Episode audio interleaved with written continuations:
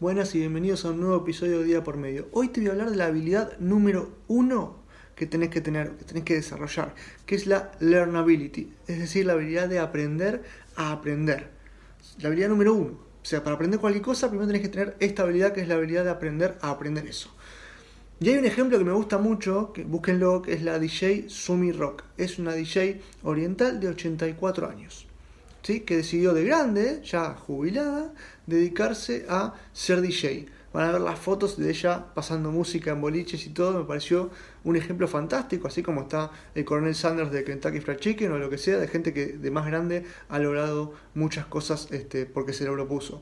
Pero más allá de la edad, no importa la edad, el tema de tener una habilidad para aprender, de la capacidad de seguir aprendiendo y buscando, y la curiosidad y buscar nuevas cosas para aprender, me parece número uno, te lo recontra recomiendo que te pongas a ejercitar esto. Si quieres saber cómo, vamos a investigarlo juntos.